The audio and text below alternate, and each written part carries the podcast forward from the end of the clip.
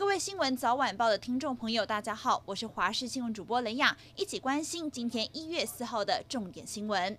今天是元旦假期的最后一天，下午开始北返的车潮涌现。根据高工局的预估，国道一号、国道五号和国道三号都会出现拥塞的状况，预计要到晚间七点之后车潮才会缓解。不过今年因为疫情的影响，出游人数减少，连带车潮也减少许多，大致交通都是顺畅的状况。天气方面，今天终于有阳光露脸，幸运的话，晚上还能遇上今年首波流星雨。不过好天气直到周一、周二受到东北季风的影响开始降雨，周四更有一波冷空气南下，越晚会越冷。到了周五，台南以北低温只剩下八度，天气湿冷，高山有机会下雪。疫情消息，中流行疫情指挥中心今天又宣布新增四例境外移入个案，分别来自英国、德国、美国和史瓦蒂尼，而且全部都有症状，所幸在检疫期间确诊，病毒没有进入社区。另外，指挥中心要求十五号之后入境的所有旅客都必须在旅馆或集中检疫所检疫。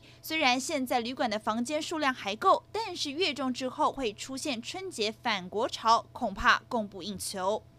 而现在，为了防范新冠病毒，口罩成了每天的必备品，甚至不少人会开始佩戴颜色鲜艳的漂亮口罩，看起来更时尚。不过，这些鲜艳的口罩如果特别的便宜，就要留意，可能还有偶氮染剂。医生说，这类的染剂透过动物的实验证实会有致癌的风险，建议口罩接近口鼻，应该用更严格的标准来把关。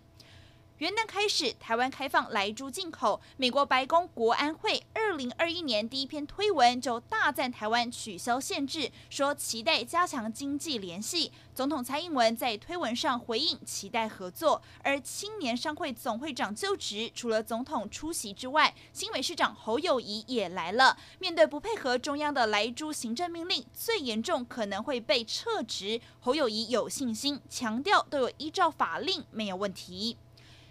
意外消息：南投一名七十二岁的妇人清晨骑车出门，和一辆没有悬挂车牌的机车擦撞倒地，结果对方趁乱逃逸，而妇人当时倒卧在对向的车道，又被一辆酒驾的轿车碾压，最后是伤重不治。警方循线找到了肇事逃逸的骑士，原来他还是无照驾驶，而碾过妇人的轿车驾驶酒测值更是高达一点零五。世界上公认台湾是新冠病毒防疫模范生。南韩发行量最大的《朝鲜日报》最近还比较了台韩两国的经济发展，惊叹台湾将中国拒绝于门外，靠着两千多万人口创下了全球经济成长的第一名。反倒是南韩把中国奉为上级国家，二零二零年经济却是负成长。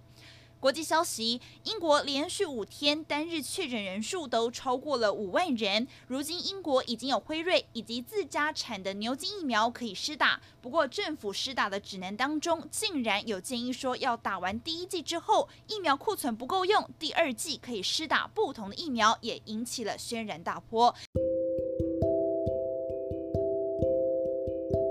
以上就是这一节新闻内容，感谢您的收听，我们再会。